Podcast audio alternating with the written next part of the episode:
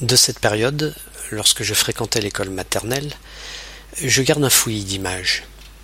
Certaines sont gravées dans ma mémoire, d'autres se sont légèrement estompées avec le temps. Elles sont sans lien les unes avec les autres, mais en les feuilletant, j'arrive à retracer cette période de ma vie où les choses étaient si simples. À cet âge, on n'a guère de problème, et mes parents, s'ils en avaient, ne le montraient pas.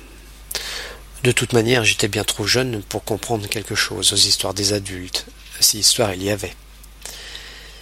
Si je n'ai pas une vision très claire des lieux en général, certains détails m'ont cependant marqué.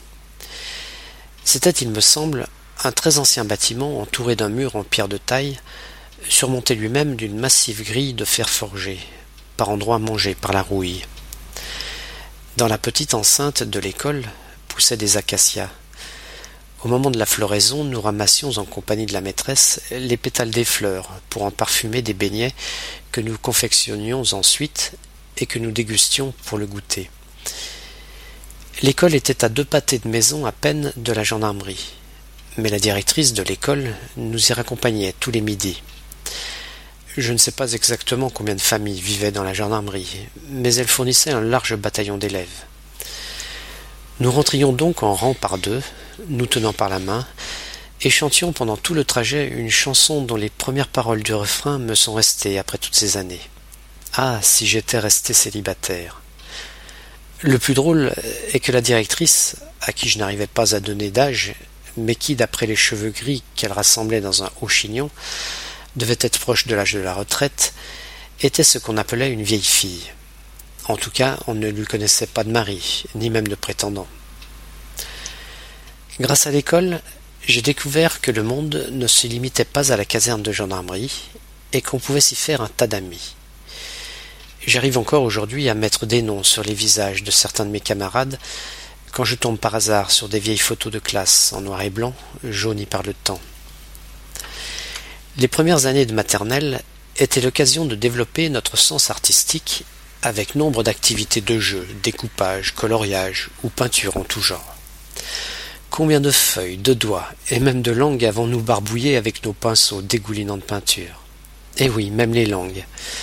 Avec cette manie de sucer les manches de crayon ou de pinceau en recherche d'inspiration, combien de fois avons-nous, par distraction, sucé le mauvais bout? Nous devions invariablement peindre notre animal de compagnie préféré. C'est ainsi que j'ai appris ce qu'était un fennec ou renard des sables, qu'un de mes camarades avait peint. Il avait ramené la bestiole de je ne sais quel pays désertique où il avait vécu pendant quelques mois. Nous avons aussi dessiné frères, sœurs, oncles, tantes, amis, voisins, etc. Faut dire que ce n'était pas bien compliqué. Un rond pour la tête, une barre pour le tronc, et autant de barres pour chaque membre, qu'il fallait arriver cependant à attacher au bon endroit du corps. Certains dont les dons artistiques étaient plus développés arrivaient à détailler la chose jusqu'à représenter les doigts des mains et des pieds, ou bien les cheveux, généralement plantés bien droit sur le haut du crâne. Seuls les plus doués poussaient le détail jusqu'à positionner le sexe, masculin en général, parce que plus facile à dessiner, à peu près à l'endroit adéquat. Les dessins étaient généralement épinglés sur des tableaux de bois exposés dans les couloirs, bien en vue des élèves des autres classes. Cela créait une certaine émulation, sinon une compétition, au sein de l'école. C'était à celui qui avait la plus jolie maman. Aucune règle n'était imposée. Inutile que le dessin ressemble au modèle. Bien malin qui aurait pu dire à la fin qui était la mère de qui sur ces portraits aux couleurs aussi dépareillées. Mais c'étaient nos mères, et à nos yeux, elles étaient rudement belles.